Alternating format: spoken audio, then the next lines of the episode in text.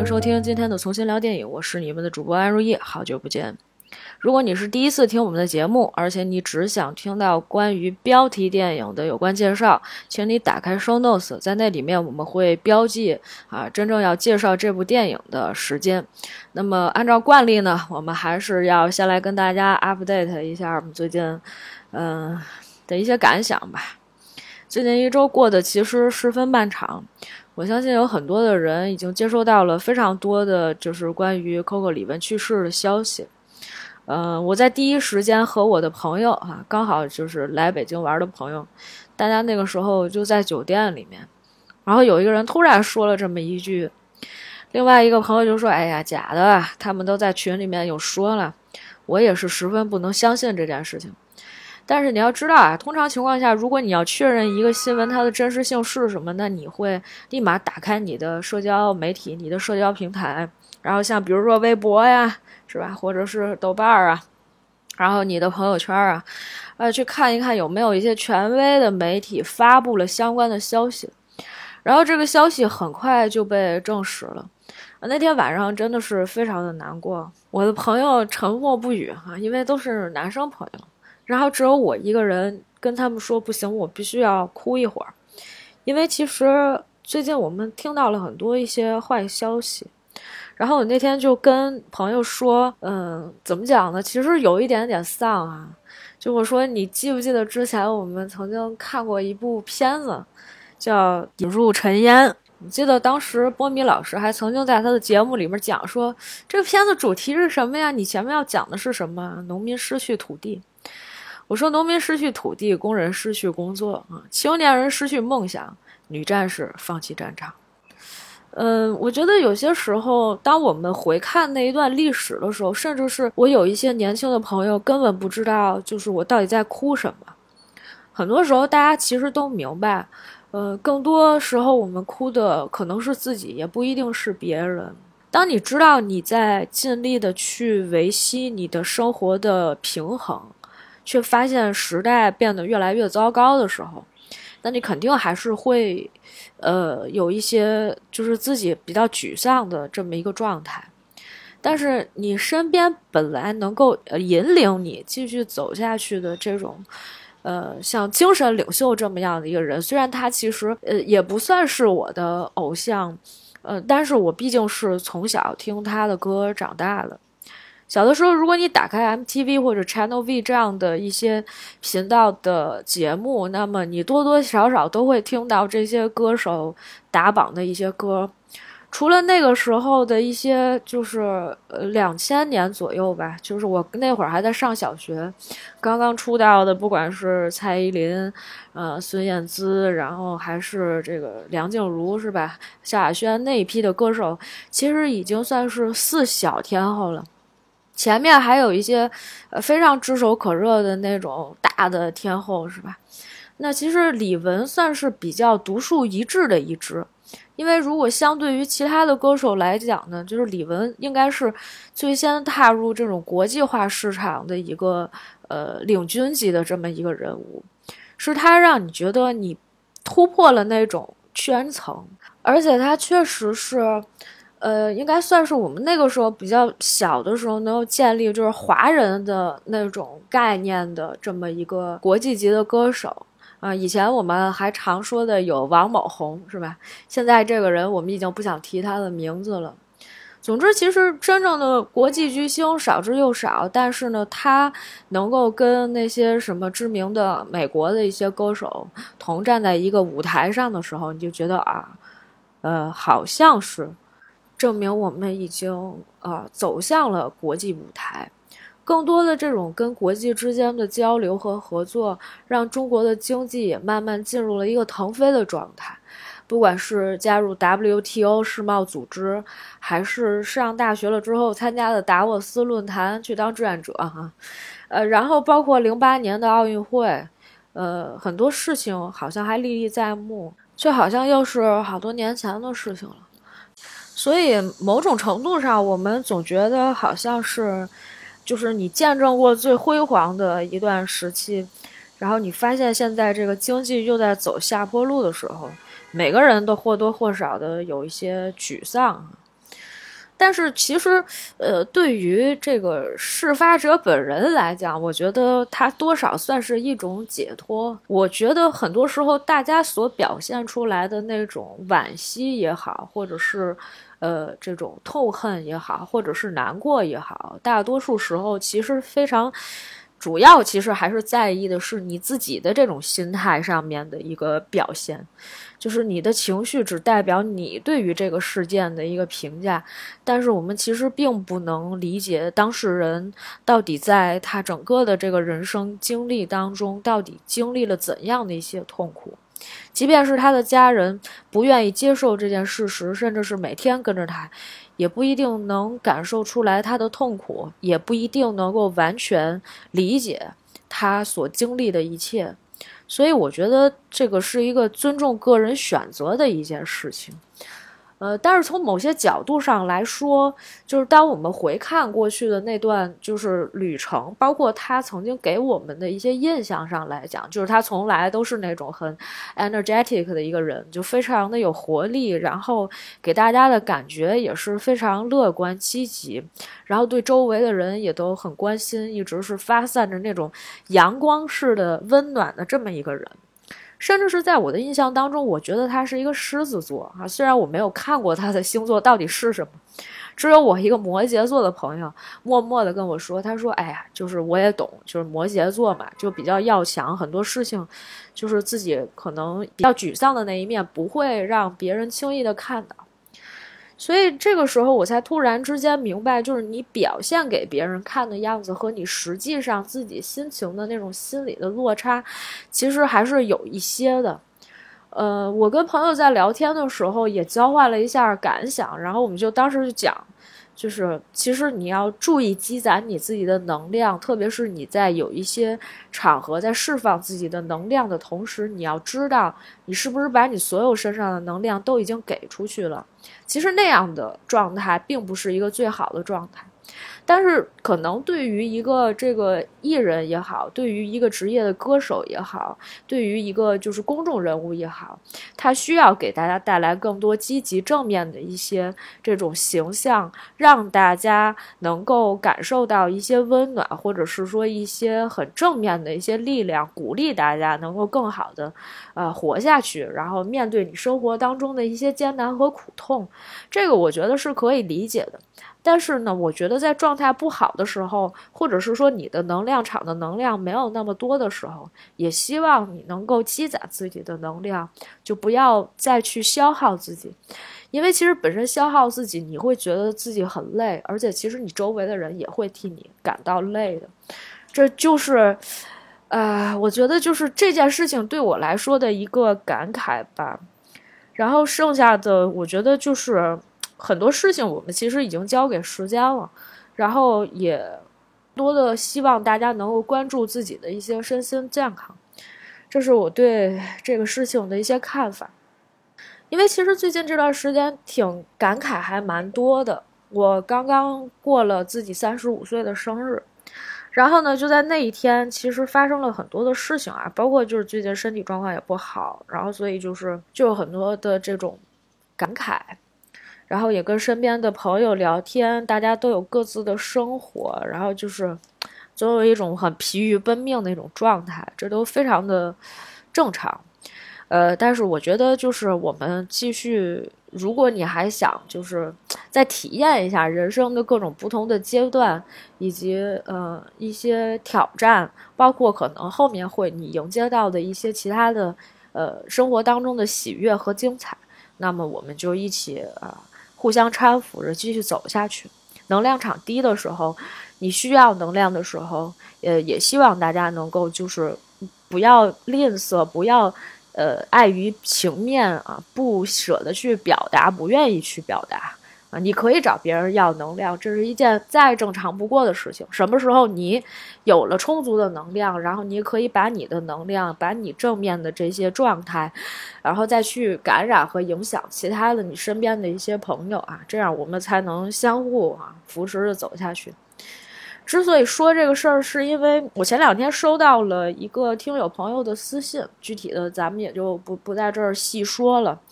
他当时问我说，他可不可以跟我讲一下，就是就是能不能跟我聊一聊心事，因为觉得周围的人可能不太能理解他。我记得我们之前在聊下一个素汐的时候，曾经跟大家讲过这个问题啊，就是如果你有什么样的一些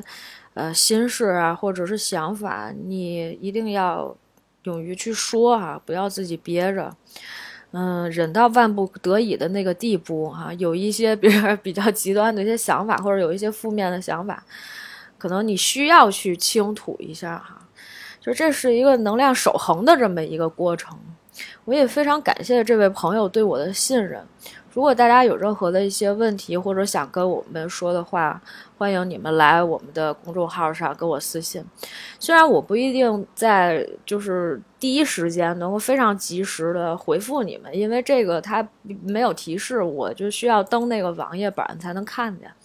但是我看到哈，一定会回复你们的。也希望大家都能过得比较顺心、开心。呃，这是我们今天说到的一些，哎，跟大家 update 的一件事儿吧。然后另外呢，再跟大家讲一讲最近看了一些什么啊。我把这个《海妖的呼唤：生火之岛生存战》看完了。嗯，我前一段时间看见，觉得满屏都是大家在推荐这个综艺哈。其实我也很少的看这种真人秀的节目，但是呢，据说是一个全女综艺呢，而且大家也是分组，呃，有一些这个什么策略呀、策略战呀，然后拼一些体力啊。我觉得，哎，这是一个非常有张力的一个节目，然后又是一个呃全女性的这么一个节目，我觉得非常好。然后我就想说，那我也看一下吧。嗯，看到最后还是比较生气的哈。呃，首先先说一下，因为它不是不同的职业的几种呃女性分成不同的组别嘛啊，其中就包括警察组啊，什么保镖组呀，这个运动员组呀，消防员组啊，军人组呀，还有特技演员组。当时我就 pick 了两个队哈，咱也不说是哪个队，然后越看越生气。然后我就开始在想，说这个综艺到到底有没有它本身的一些剧本或者套路在啊？其实还是比较明显的，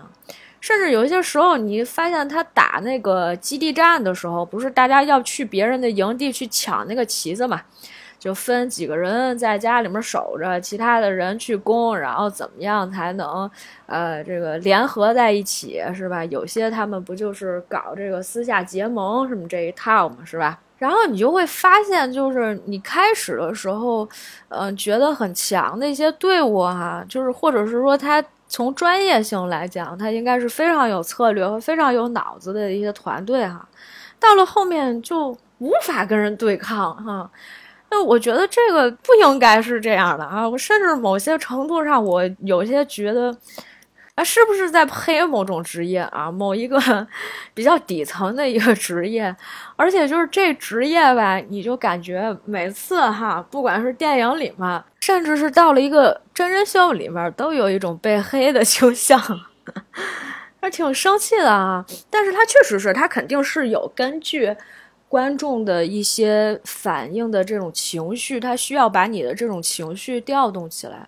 但本身它除了就是一些竞技类的一些比赛之外，然后不是还有那种啊基地战嘛？然后这个基地战呢打起来呢就非常的有一些粗鲁哈，它并不是一个非常。呃，智力竞赛的这么一个游戏，然后就导致我其实有一点不太适应，就我不太喜欢这种有时候侵略性太强的一些这种比赛模式啊，甚至是有些时候我会觉得说有一种被欺负了的感觉。毕竟我 pick 的队嘛，然后总是被人夺旗啊，心里总有一种不爽吧。Anyway，呃，有朋友看的还是挺开心的，因为它其实本身也是一个互联网产品。他知道你在什么时候大概要有自己的一些爽点，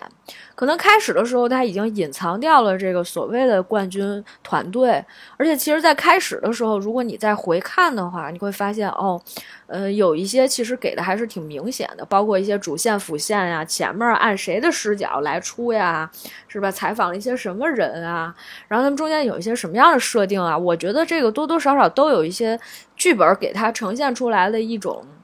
嗯倾向，所以后面其实观众会 pick 自己的队，然后你 pick 的队如果赢了，那你就会很开心；你 pick 的队输了，你也会很沮丧，甚至是你觉得有些不爽，那你就继续想看，说我 pick 的这个队前面输了，后面能不能逆风翻盘？或者我支持的这个队，他前面赢了，他后面有没有可能就是继续一路高歌猛进啊？最后拿到这个冠军第一名？嗯，我本来以为这个二十四个女性的那种应该像一个就是那种单人的那种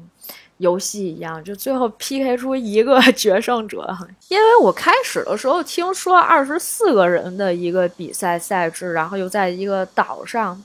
我说这不是大逃杀吗？对吧？兴趣的朋友可以去看看《大逃杀》，那也是一部比较不错的一个电影。虽然它有非常多血腥暴力的成分啊，我觉得我们应该之前在节目里面也曾经推荐过。哎，这个不多说了，反正我是觉得啊，我评价它就是剧本痕迹非常重。别的没有什么要说的了，赶快进入我们今天的主题。我们今天来聊一聊这部两千零八年在美国上映的电影，它的名字呢叫做《幻子疑云》。很多朋友应该听过这部电影啊，因为它的主演非常有名，安吉丽娜·朱莉哈，这应该是一个非常惊艳的好莱坞女明星了，是吧？朱莉给人的印象呢，基本上都跟性感脱不开身。毕竟，不管是前期他曾经演过一些尺度比较大的一些影片啊，包括后期可能还有一些动作戏啊，什么《古墓丽影》啊，《史密斯夫妇》呀，呃，再后来就变成童话故事里面的这个反派角色哈，呃，反正他挑战过的角色都比较多。但是呢，这样的角色呢，他好像确实挑战的比较少啊。这一次在《幻子疑云》里面，他演的呢是一个小男孩的母亲啊，这就跟之前的一些作品呢拉开了一个不同的差距和层次。导演克林特·伊斯特伍德啊，这个导演呢其实也是比较厉害啊，老爷子岁数不小了，我一查，三零年出生的，今年已经九十多岁了。老爷子之前在一九五零年的时候考到了洛杉矶大学啊表演专业，所以后来一开始的时候毕业了。的时候呢，他是在环球影片公司呢当一个呃小角色哈，经常演一些配角。直到在一九五五年的时候呢，才参与了一部 B 级片的演出，正式进军了好莱坞。那后来呢，他又演了一些什么电视长片，比如《皮鞭》，再后来就是《荒野大镖客》，这应该也是他演的影片里面大家比较知名的，那也是很早期了啊。那个时候就是上个世纪六十年代啊，二十世纪六。六十年代，那么除此之外呢？后来从演员又转型到导演，他也确实有不少的作品，比如说我们比较呃这个熟知的，一九九五年的《廊桥遗梦》，还有《百万美元宝贝》。以及老爷车啊，这都是我们比较耳熟能详的。而同样，我们今天要介绍的这部《幻子疑云》呢，也是克林特·伊斯特伍德的作品。而且呢，这一部影片呢是根据真实事件改编的哈。这个真实事件呢，原名就叫做鸡舍谋杀案。在介绍这个电影之前呢，我不想说太多跟这个案件有关的一些事情。我们先来介绍一下这个电影的一些。剧情哈，我们跟着剧情后面再做这个电影的一些评价和一些分析。首先要向大家说明的一点，安吉丽娜·朱莉在这部影片里饰演一个单亲母亲，她的名字呢叫 Christine Collins 啊，所以也就是 Mrs. Collins。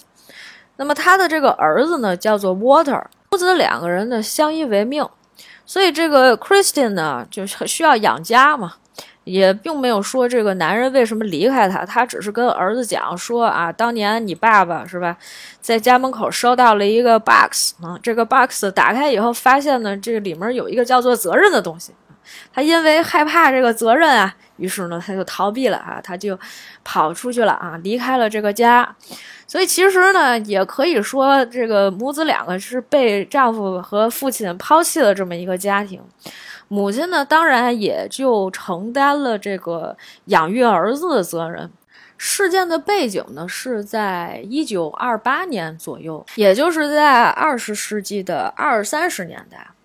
那个时候吧，其实女性本来找工作这件事情啊就比较麻烦，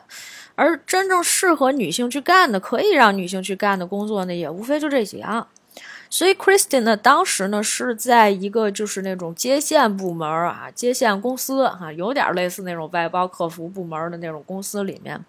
去担任一个小小的接线员的主管。工作呢还是比较忙的，但是好在呢，这工作呢应该是双休。平常 Christine 只要把自己的儿子 Water 送到学校里面，然后继续坐着电车去上班就可以了。而且呢，他本来答应自己的儿子周末要带他去看一场电影，好巧不巧呢，就是那天突然接到了一个电话，说别的同事啊请假了，来不了，需要让他呢去公司里面去替班儿，跟他说下午四点你就可以回家了。在万般无奈的情况下呢，这个 Christine 也不知道如何的去推脱啊，可能人比较善良，所以呢，他就同意去加班，留下了自己比较失望的儿子啊，跟儿子说没关系，我晚上就能回来了，我星期日就陪你去看电影，家里面有三明治啊，你好好在家吃饭啊，我先走了。这一天工作呢，哎，溜溜忙了一天啊，一看时间下午四点五十了，哎，不行，我得赶紧回家。换好了衣服，准备离开公司的时候呢，哎，又给他加了一场戏哈，就是当时 Christian 呢，他有一个呃这个主管，他在上一级的主管，突然叫住了他，跟他讲说，你啊来了也不久啊，作为这个呃一个小主管啊，工作确实很棒啊，你的这个报告我看了啊，写的非常好。如果你愿意的话呢，我希望能给你写一封推荐信啊，把你呢举荐到另外一个公司分公司里面当经理。当时 Christine 觉得，哎呀，我的工作得到了认可，啊，非常的开心。但是他说，咱们可不可以周一再谈？我就回家去看我儿子去。于是呢，紧赶慢赶回到家中，却发现 Water 呢根本就不在家里。他觉得孩子是不是赌气啊，不开心啊？打开冰箱一看呢，三明治也没吃。于是乎呢，他慌忙的就给警察局打了一个报警电话。警局接到电话以后呢，就跟他说：“哎，这个事儿呢，我们也不是说不管，但是首先你是不是找了你们家附近的那些街区啊？”他说：“我找了，我没发现。”而但是呢，呃，根据我们警局的规定，如果孩子呢没有失踪二十四小时，那我们是没有办法立案的。因为很多孩子都会在晚上的时候啊，等到这个第二天早晨一醒过来的时候，他们就会回到家里面来，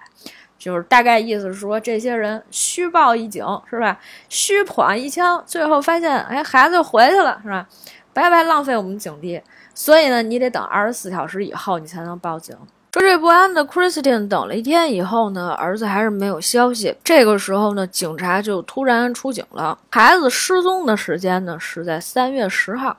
警察来的时候呢已经是这个一九二八年的三月十一号。与此同时呢，哎，这个当时的一个教会里面有一个神父哈，在跟大家做这个祷告的时候呢，就跟大家讲，哎，咱们街区啊里面有一个啊女同胞是吧，一个单亲的妈妈。他的孩子丢失了。虽然 Christine 呢不是我们教会里面的成员啊，也不信奉我们的宗教，但是呢，我也希望大家能够啊和我们一起祈祷，希望他能够早日找到自己的孩子。但是呢，这么一过啊，时间一下子就晃到了七月二十号，在孩子失踪后的四个多月，这一天呢，这个 Christine 还在工作的时候，突然看到有警官过来。他十分激动，当时警官告诉他说：“你的孩子呢还活着啊！我们在这个别的州啊，这个巡查的时候发现了这个孩子，于是乎呢，我们就把孩子呢接回来了。你呢，现在咱们就一块儿去车站，把孩子一块儿呢接回来。” Christine 当时肯定是非常激动的。而且呢，他找到了负责他这个案件的一个 captain 啊，我们叫他队长啊。这队长呢，就跟他递了好多小画儿，是吧？然后包括呢，在车站其实已经有非常多大批的这个记者啊、媒体啊，什么都到了。而且呢，这个警局里面还有一些领导也都来了，哇，这作秀做的哈，声势非常浩大。但是呢，当这个 Christian 真正见到这个孩子的时候呢，他却发现这孩子呢不是自己的孩子，这孩子并不是 Water Collins。可是呢，第一呢，这个警官说：“你看，你这么长时间没见孩子，孩子都已经失踪四个多月了啊，有一些变化很正常。你最好呢把这个孩子认下来。”而且一边说呢，一边看着那边的这个有一些警员啊，工作人员把这个记者拦在外面，大概意思就是说：“你看，这个记者已经都到了。”警局呢也是有一些威望，你不能说你让这个警局蒙冤。那你说孩子都给你带来了，那你现在又不承认这是自己的孩子啊，那会非常的难堪。于是乎呢，Christine 呢，就是当时也是碍于这个权威对他的一些呃威慑力吧，于是他呢就有一点无奈，把这个孩子呢当场呢就。等于就给接回家了，而在此之前呢，还接受了媒体的一些访问啊，而且呢，在这个报纸上面还刊登出了 Christine 跟这个男孩的一些合影。当时啊，Christine 并不相信这就是自己的孩子，但是警察问了孩子几个基本的问题，比如说你叫什么名字，你们家住在哪儿，这孩子都能说出来，甚至是指着这个 Christine 就说这就是我妈啊，一下子呢，哎，Christine 也没有别的办法。所以呢，就先把这个孩子带回家，因为当时队长跟他说了什么？你看，我们把孩子给你接回来了。嗯，你要是不认呢，哎，他呢也不太好过。这也是一个无家可归的孩子。虽然此孩子非彼孩子，但你也可以把这个孩子当做自己的孩子带回家。我们为什么每次都说绕口令呢？哎，无奈之下，Christine 呢还是把这个孩子带回家了。可是后来带回家之后呢，就发现第一，这确实不是自己孩子，那自己家孩子你怎么不能看出来呀，对吧？第一呢是这孩子洗澡的时候呀，Christine 帮他擦身体的时候，突然之间发现他做过包皮的环切手术。第二呢是原本他曾经给这个 Water 不是经常量身高吗？量着量着，突然之间他发现，哎，这孩子比之前 Water 的身高还矮那么一小截儿。这都是一些从生理体征上，或者是说从生理状态上来讲，一看就不是自己儿子的一些非常真实的证明。第二天啊，Christine 一下子呢就急了，赶紧呢就去找了这个警局里面的 Captain 这个队长。嗯，找到队长之后呢，他就试图想要说服队长说，这个呢就不是我的儿子啊。但是呢，这队长呢自己呢先急起来了，就说你看啊。啊，这个你现在这干的这是什么事儿啊？对吧？这一看就是你儿子，这怎么不是你儿子呢？你是不是精神恍惚了？孩子出现一些变化，这都是很正常的。Christine 呢是不依不饶，但是呢，她毕竟是一个比较优雅的女士，并没有跟当时的这个队长呢就一下子撒泼打滚，是吧？我坐地炮跟你那儿不起来，反而不是我儿子，你得把我儿子找回来。人家也不是这个劲儿呢哈。反正呢，就是我也有理由，我也有证据，我也很坚定，这呢就不是我的儿子，而且呢，哎，我呢现在就是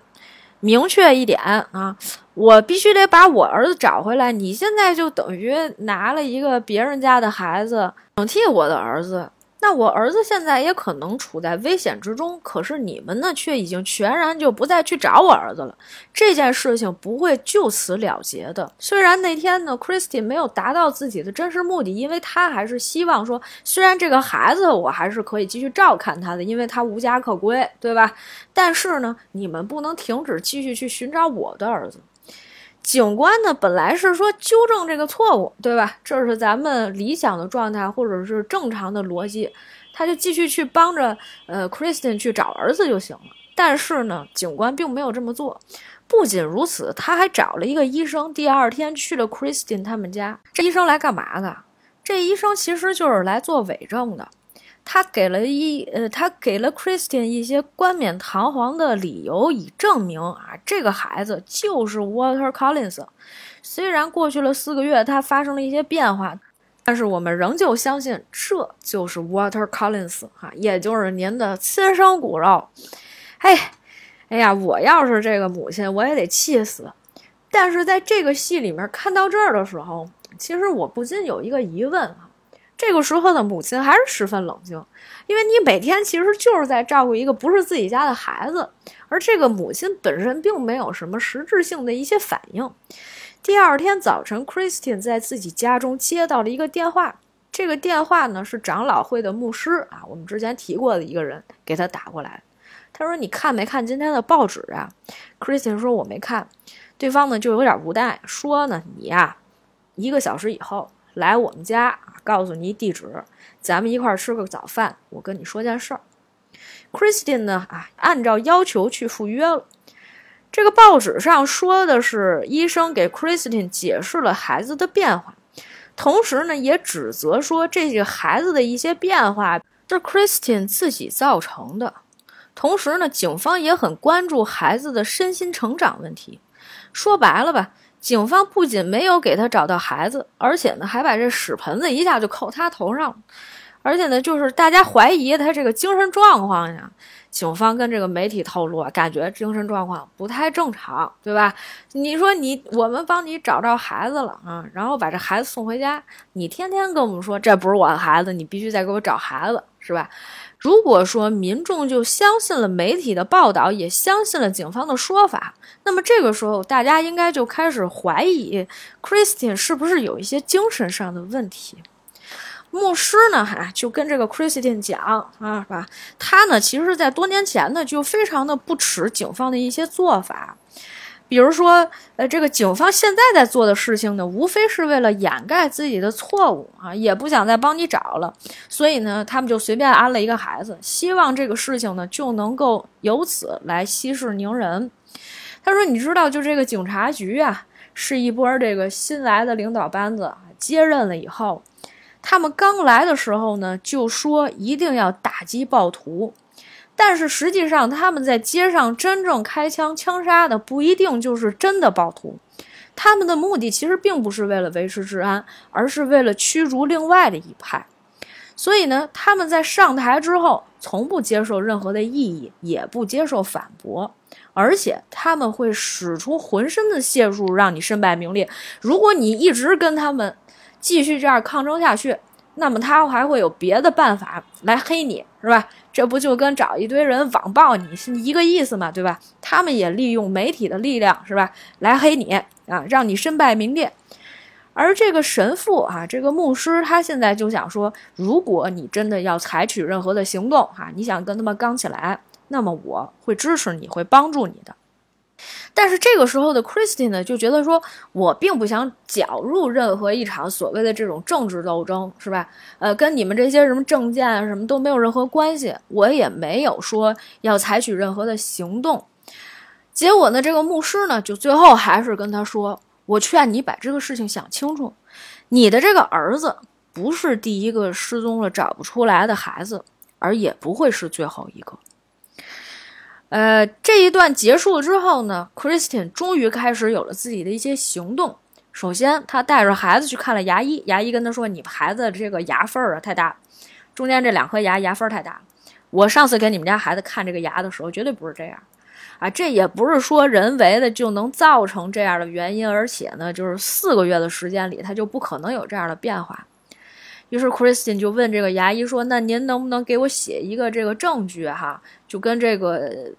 这个这叫什么来着？医疗的那种单子一样嘛，你给写一个证明。医生呢是非常愿意帮他这个忙，给他做这个证的。同时呢，Christine 呢还把孩子带回了学校里面。老师也说：“哎呀，这个 Mrs. Collins 一看这就不是你们家孩子，因为他问了几个很简单的问题，比如说见了老师，老师问：那你管我叫什么呀？我叫什么名字啊？对吧？孩子不记得。行了，那你坐到你原来的座位上去吧。”这孩子就看见了一个空座，他就坐过去了。所有的学生都在嘲笑他。老师说：“我让你坐回你原来的位子上，这是你原来的位子吗？” Kristen 在跟这个老师聊天的时候呢，这老师就在那说：“我跟你讲，要是说这是你儿子啊，把我脑袋砍下来给你当凳子使。”然后呢，他就问说：“那老师，您能不能给我写个证明？”他说：“没问题啊，这证明我给你做了。如果将来要出庭作证，说证明这孩子不是你儿子，我也可以给你作证，你放心啊。还是有这个比较靠谱的人啊，这社会还是好人多呀。但是这个时候是在上个世纪二十世纪的二三十年代，大家要记清楚这个时间啊。那个时候还是比较黑暗的啊，因为这个时候实际上行动真正开始了嘛，啊，战争好像也打响了一样。牧师呢帮 Christian 去召集了一些媒体记者，然后 Christian 呢也跟这些媒体记者表示说，我拿到了牙医和学校老师的证明，证明这不是我的儿子。所以下一步呢，我们就是想要把这个真相呢透露出去。牧师呢，他自己有一个电台，他呢会在电台上面呢想采访一下 Christian，他们来讲一下他们目前的诉求是什么，也希望民众和他们一起来呼吁啊，让这个警察呢去找到 Christian 他的儿子啊，真正的儿子 Water 到底在哪里。结果没想到呢，这个事情闹得一大了以后，警察局的这个队长一下子就知道了，他呢就让人把 Christine 接到了警局，而且走的还是后门，不能让其他的人看。来了之后呢，Christine 当然是跟他对峙，可这个时候呢，队长呢就突然之间呢诬陷说这 Christine 呢有精神问题。而且呢，就在警局里面强行让自己的人直接把 Christine 就送去了精神病院进行治疗了！这 Christine 就感觉自己就跟被非法监禁一样啊！而且这事儿说不清呀。然后这个进去以后是吧，把衣服都扒了，拿那大水龙头咔咔呲他哈，就是说给你洗澡嘛，清洁就这样，清洁跟非人对待哈，赶上进集中营了一样，然后给他换上病服，就把他给关起来了。第二天中午吃饭的时候呢，就有其他的这种女性啊，跟 Christine 呢就更加接近啊，跟他聊天儿，然后就跟他说呀：“你该吃饭，你得吃饭，你得表现的正常一点，不然的话呢，他们也不会让你出去。你呢，现在被归为了第十二类，也就是说，必须有正当的理由，你才能被释放出去。但是你现在呢，没有办法去证明。”说你就是一个精神正常的人，然后这女的继续给他介绍，她说：“你看，那旁边那个人，这个病友是被他的一个警察老公虐待，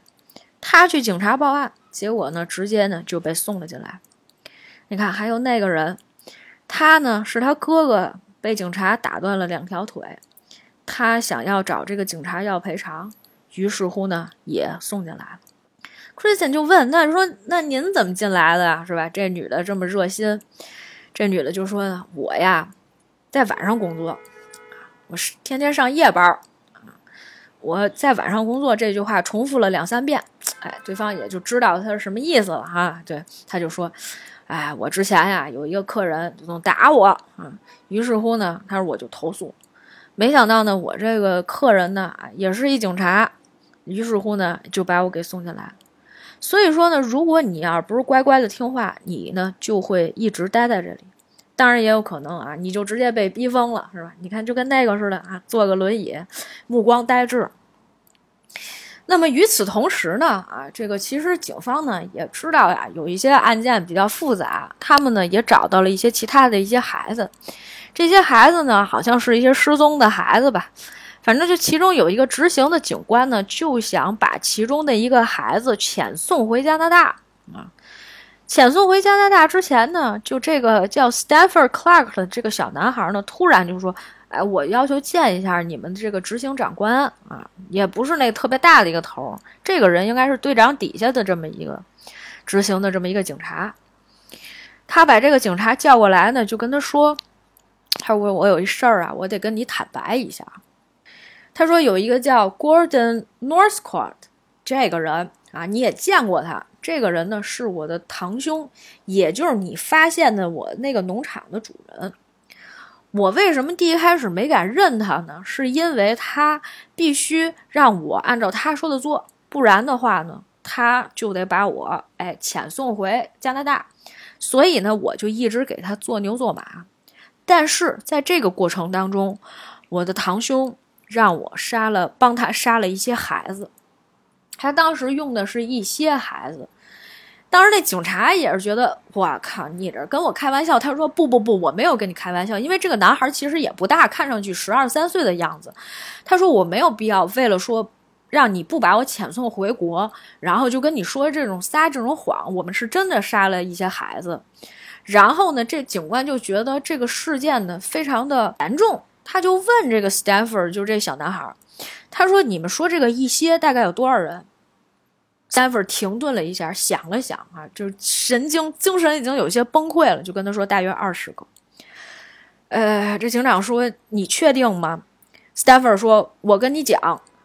逃走了那么几个人，但是呢，我觉得得有二十多个了。”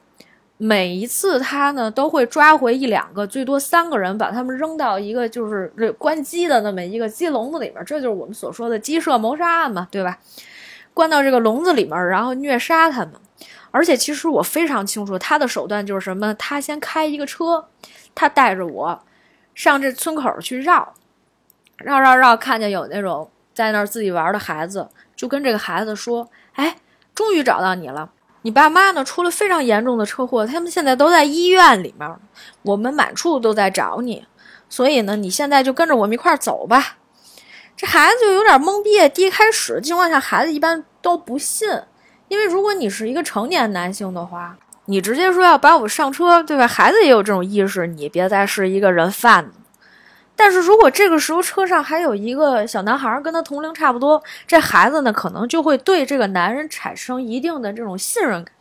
于是乎大部分人就上车了。第一开始的时候呢，就是。本来这个 Stafford 没有太帮他这个表哥，这个表哥呢就会肆意的杀害这些孩子。有的时候如果跑了一俩呢，这个就会让 Stafford 帮他看着家，然后他去追，怎么怎么样。反正呢是他帮了他一些忙哈，而且呢就是对方威胁他说，如果你要是不帮我，是吧，我也把你砍了啊，就大概是这个意思。于是乎呢，这个警官一看这样，他说行吧，你等会儿我啊。这警官呢，拿了好多孩子的照片他说：“你看看这些照片但凡是你见过，你放到一边这一沓子照片里面有将近一半孩子的照片全被他拿出来挑出来了，而且孩子一边拿着这个照片一边哭，因为很多人其实已经确实是被残忍的杀害。那么这个时候，对于一个观众的视角，我们想知道的就是，到底这里面有没有 Christine 的儿子 Water？而另外一方面呢，我们说回 Christine 呢，这个时候还是在被医院里的人虐待，不仅仅是说，呃，这个身体上的一些虐待是吧？天天在那儿测试你，同时他会让你吃药的。你那精神类药物要是吃的话，吃多了的话，那很快你的这个智商呀，什么你这反应啊，什么什么就都不行了。他跟这个医院里面抗争了半天，是吧？最后呢，这个医生呢还是会问他一些问题啊，就是你精神有问题吗？没问题。如果你精神没问题的话，你就可以承认啊，你就帮我把这个证书哈，就是一个证明签了。这证明里面签的就是你诬陷了警察，你的儿子已经回家了，就大概是这么一个证明。说白了，这精神病院呢跟这个警察这边呢应该都是通着气儿的嘛。Christian 呢，那死活是不能签。于是乎呢，他呢就跟这个医生什么的产生了冲突。第一开始的时候呢，是他的朋友在帮助他，想让他不吃药的这种情况下呢，打了医生一下，就被拉到了十八号诊室去做了电击。而这另外一次呢，就是 Christian 啊，也是在跟这个医生争执的过程当中，要把他拉去这个十八号的这个诊疗室，给他做电击。但是此时呢，执行警官那一边呢，在让这个 Stanford 的呢去挖尸体的时候，是吧？就是说呢，比如说你们杀了孩子怎么办？怎么处理啊？是吧？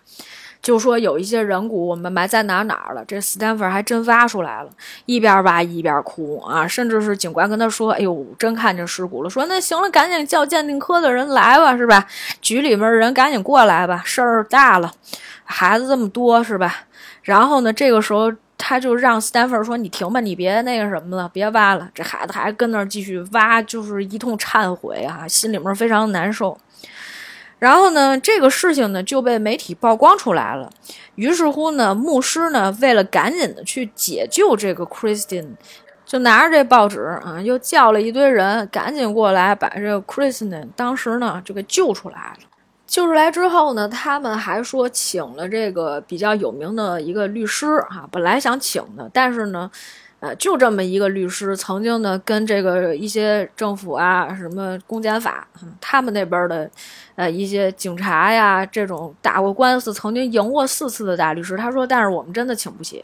但是后来呢，又说了一句，所以呢，这律师呢，哎，决定为了帮我们，他免费帮我们来打这场官司。而那边的那个高登什么那个，就那那堂哥啊，那个叫 Gordon 的那个人。也是被警察就抓起来了，但是呢，在这个过程当中呢，其实，呃，除了后面的一些庭审环节以外呢，对于 Christian 来说，最重要的还是要证明自己的孩子到底是活了呀，还是死了。其实他当然是希望孩子还活着，可是第一呢，那个时候可能 DNA 鉴定这种技术呢，啊，是还没有啊，比较落后。也就无法判断说自己的儿子是不是在那一群尸骨里面，他呢就不太相信。而另外一方面呢，最重要的也就是本案最大的一个嫌疑人，这个杀人犯 Gordon，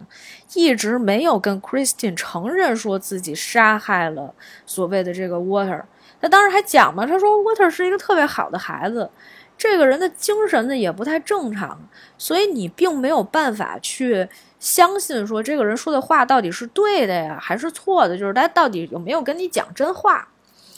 最后呢，就是警方那边是吧？一个案子一个庭审，然后呢，这个 Gordon 呢是另外一个，就是被指控是什么？呃，四项还是三项一级谋杀，还有十七项二级谋杀罪名，这两个庭是同时开的。然后呢，这个牧师呢就带着 Christian 今天去听这个庭，明天去听那个庭，等于相当是两个案子一直在交错并行进行的这么一个剧情叙事。我们在这里呢就不再赘述庭审的一些过程了，我们来说一下最后的结果吧。最后的结果呢，就是警局的队长被永久停职，并且要求说，警局以后要明确送去精神病院的流程，因为他们现在这个流程实在太简单了，你从警局直接是吧，警察就能给人家送到精神病院里。同时呢，之前在精神病院里面关着的一些女性呢，哎呀，陆陆续续的都被放了出来。同时呢，除去了警察局局长的职务。而另外一边呢，Gordon 的一级谋杀罪名成立啊，需要被执行绞刑。而在这个过程当中呢，Christian 突然有一天接到了一个电报啊，还是这个牧师跟他讲的，说当时这个 Gordon 呢在临行前了，这马上他不就要执行死刑了吗？他说他想在最后见你一面，然后呢跟你说一下，就说啊这个 Water 到底呢行踪是吧？啊在哪儿？本来第一开始的时候，其实大家就都已经想说这孩子就是没了是吧？已经被杀害了。但是呢，呃，这个 Christian 呢还是不太愿意相信。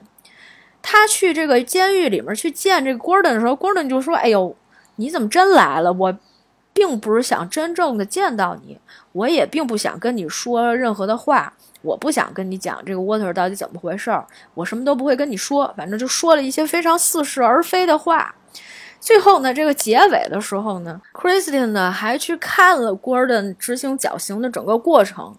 当然，在这个过程当中，郭人也没有任何说出来一句这个孩子到底怎么样的这个事情哈。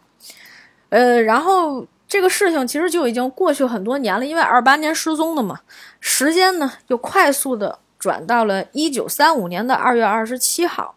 在这一天呢，有人给 Christian 打电话啊，就是同样当时有一个走失孩子的母亲给 Christian 打电话说，他儿子找到了。啊，这个叫 David 的男孩呢，在跟这个警方啊复述整个的这个案件过程的时候，就说我们当时有四五个孩子啊。他说我本来当时脚呢就卡在这个笼子边上，我差点就被这个 Gordon 给抓住了。如果不是因为 Water 帮了我，我可能真的这个命啊就没了。Water 是一个特别好的一个孩子，但是我们四五个人呢，就是大家都往不同的方向走，各自出去流浪了。所以，至于这个 Water 有没有后来又被抓抓住啊，甚至被杀害这个事儿呢，我是不知情的。但是呢，这同时呢，又给了 Christian 的一些生的希望。他呢，一直都没有放弃继续找寻自己的儿子 Water。这个呢，就是整个的故事的一个剧情。其实呢，他基本上是根据真实案件改编的嘛，所以呢，这里面的出入不大。呃，我看了一些这个资料，上面也说哈，七十多岁的这个 Christine 一直在寻找自己的儿子，最终也没有找到自己儿子的一些消息。本来呢，呃，这个影片啊，其实我觉得从传达的一些思想上面哈，还是比较正面和积极的。首先，第一啊，是作为一个底层人民，他的一种无奈。是吧？家里面的这个孩子担心母亲有的时候没有办法完全的能够既兼顾自己的工作，是吧？家庭里面的经济负担，同时又能很好的兼顾孩子的教育，以及每天接送孩子啊，负责他的一些安全。这就像我们小的时候也经常被爸妈说：“你别跟那个陌生人走啊，别人家给个糖你就吃啊，别人给的东西千万别要，是吧？”就那个时候，因为社会的治安啊，并没有像现在一样这么好，所以还会发生一些这种拐卖儿童的一些事件。但是呢，在这个案子当中呢，他又不简单的是拐卖儿童，这就是一个变态杀手呀，对吧？不仅是说孩子好骗不好骗的问题。而这后面其实还有一些可能就是更加社会性的一些问题，比如说，如果我们要是再去分析啊，说这个呃这个 Gordon Northcott 到底他有没有一些什么精神上的问题啊？从小从小在什么样的家庭生长啊，是吧？你也会突然之间觉得，你看，这其实本身影射的是底层社会。啊，人们除了这个要忙于生计之外呢，也有一些人是吧，精神就变态，甚至呢是他还讲了一些其他的这种底层的女性是吧，为了自己的这个命运抗争是吧，跟这个警察的老公打架，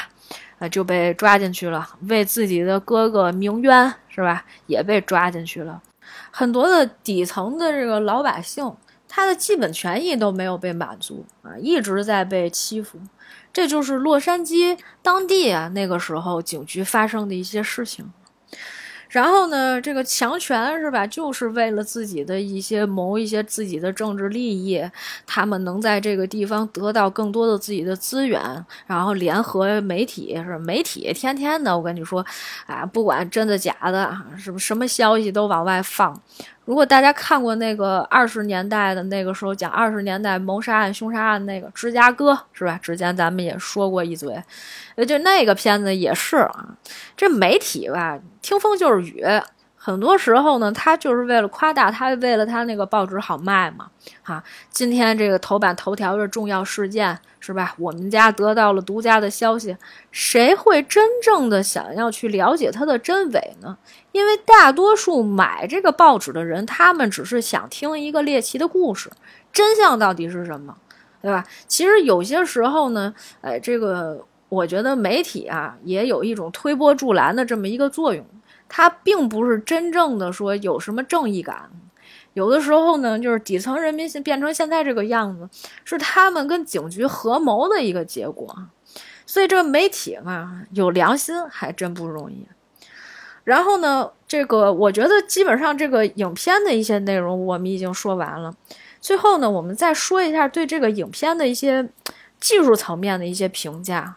其实我在前面没有说到。我也看到了有一些人在评论这个电影的时候讲说，老爷子当初拍这种真实事件改编嘛，我们一看就知道，这绝对就是一个深奥的题材。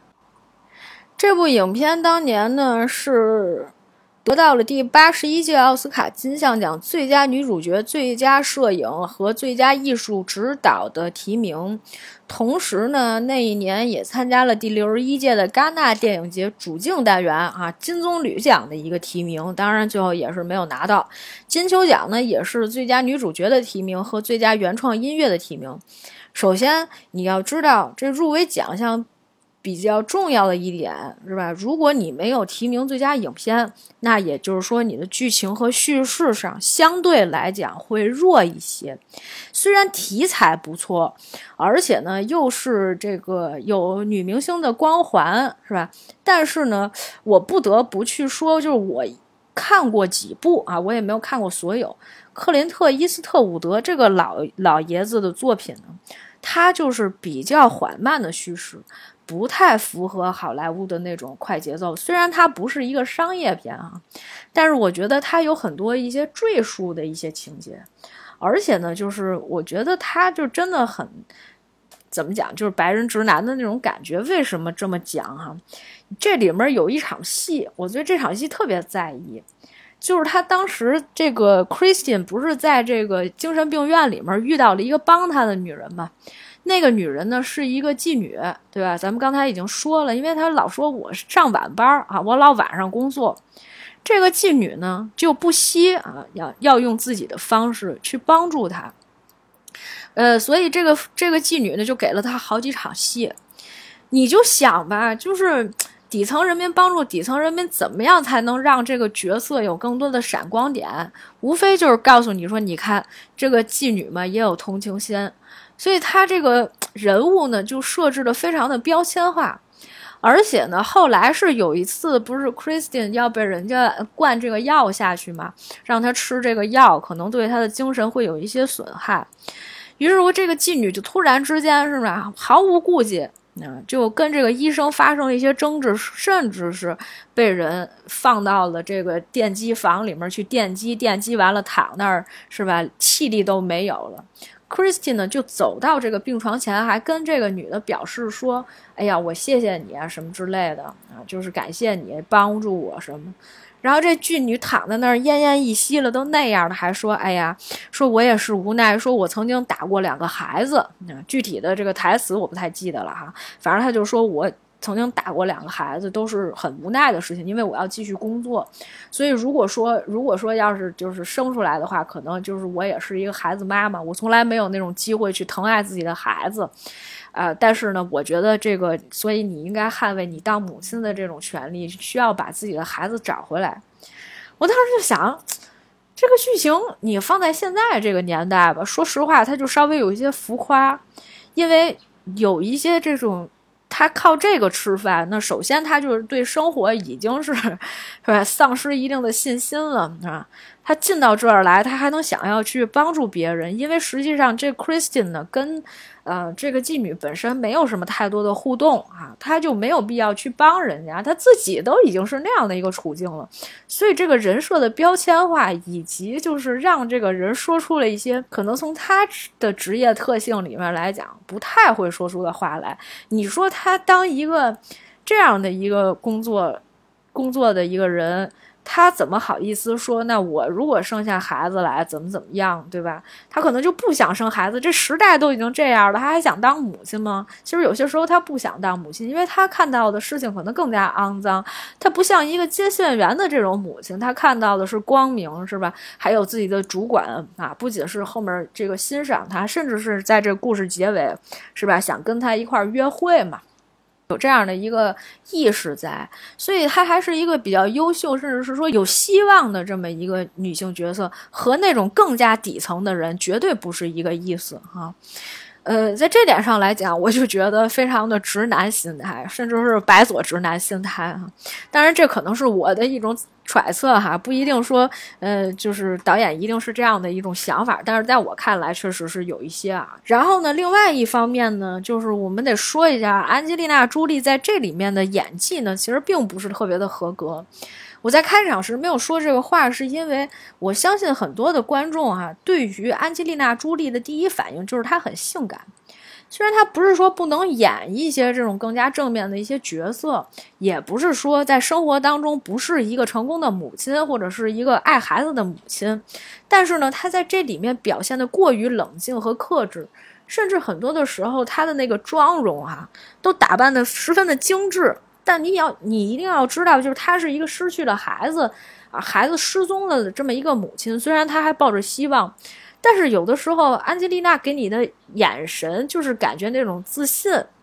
我很美，我优雅，但是你就有些时候完全不能相信这是一个失去孩子的母亲，就至少在妆容上和表演上面加的层次太少了，甚至是没有层次啊。就是给我看来，她可能是过于精致了，所以呢，我就翻看了一下，在那一年跟她同样去竞争奥斯卡金像奖的女演员到底是谁。最后我发现，第八十一届奥斯卡金像奖获得最佳女主角的是啊，饰演《朗读者》的凯特温斯莱特，这就非常的明显了，因为。《朗读者》里面的凯特温斯莱特已经比当年她的那个呃演泰坦尼克号的时候不知道要憔悴多少倍了，因为她最早其实第一开始演的都是那种青春少女。如果大家对凯特以前的戏有印象的话，她真的演的都是那种青春少女，然后跟人谈一些恋爱，是吧？虽然有一些青涩，但是后来在《朗读者》这个戏里面，她的层次感其实就提升了非常多了。对吧？他又是一个什么纳粹，是吧？他又找小男孩谈一个忘年恋啊，甚至是他伪装自己是一个啊文盲的这么一个事实啊，这些事情都让整个角色加入了非常多的一些厚重感，而且他同时呢又是一个二战题材，所以他加的 buff 已经非常多了啊，这确实是实至名归的一个奖项。当然，《换子疑云》里面的安吉丽娜·朱莉呢，不是同时也被提名了金球奖吗？我又去看了一下金球奖那一年得奖的是谁呢？得奖的仍然是凯特·文斯莱特，但是呢，他凭借的是另外一部戏，是他和小李一起主演的《革命之路》。然后，《革命之路》呢，我不知道大家有没有看过那个戏呢？其实层次感也非常的好，因为它其实本身是讲述这个婚姻故事的这么一个。呃，电影，嗯，虽然在这个过程当中，我们就是至少我会觉得哈，小李有一些用力过猛啊，他的那些什么鼻涕眼泪，什么吵架时往下一流，我的妈，就这种马景涛式的咆哮演技，我不知道他都跟谁学的啊，跟马景涛学的吧，就是有一些过火了。但是凯特呢，确实在演这种戏啊，尤其两个人又是老搭档。这种爆发力还是非常强的，因为在《幻子疑云》里，我感觉他的这种，嗯，就是冷静克制的时候太多了。你说你把一个陌生的孩子接进家里面，那你应该有什么样的反应？你不是说你接回家里面，呃，你还能照顾这个孩子？因为其实自己的孩子没有在你的那个需求是一直在的，他的目标，他的目标没有达到。他的目的还在那儿摆着，他就不可能说我接回这个家还能以这样的态度去面对这个孩子，那我就觉得这个母亲是有问题的。所以很多时候你在看这个戏的时候，你没有办法带入母亲的那个角色去了解她的心态到底是什么样子，这也是导致就是说这个戏里面，呃，有一些让大家觉得就是可能带不太进去的一个感觉哈。反正至少我是带不进去。呃，虽然这个戏目前的评分是在八点四分左右，也是因为题材比较好，而且其实拍的年代比较早。说实话，导演是一个非常扎实的导演。虽然戏的节奏很慢，甚至是我觉得为什么后面的庭审一部分的内容我没有给大家讲，是因为它的转折点并不是很多，而它有一些戏呢，其实我是觉得还可以再精简一些。所以就相当于，嗯，一个两个半小时的戏可以精简到一百二十分钟以内。啊，它有一些叙事，但是就是作为一个真实案件改编的这么一个故事呢，你又不会太苛责它的起承转合是不是很强，所以你没有办法要求它，只能说是一个好题材，嗯，但是呢，嗯，只能算是一个比较工整的一个剧本。至于说它的本身的故事性到底有多强，我觉得还是，呃，现实意义可能赋予这个电影的，呃，这个。意义会更多一些啊，这是我对这个片子的一些理解，呃，那么也欢迎大家啊，这个跟我们来交流互动。然后呢，在这个节目一开始的时候，我也跟大家说了，如果你有任何的一些问题啊，想要跟我们去聊天，或者是你有一些不方便跟你家人或者朋友说的事情，你有一些想不开的事情啊，不管你有什么事情啊。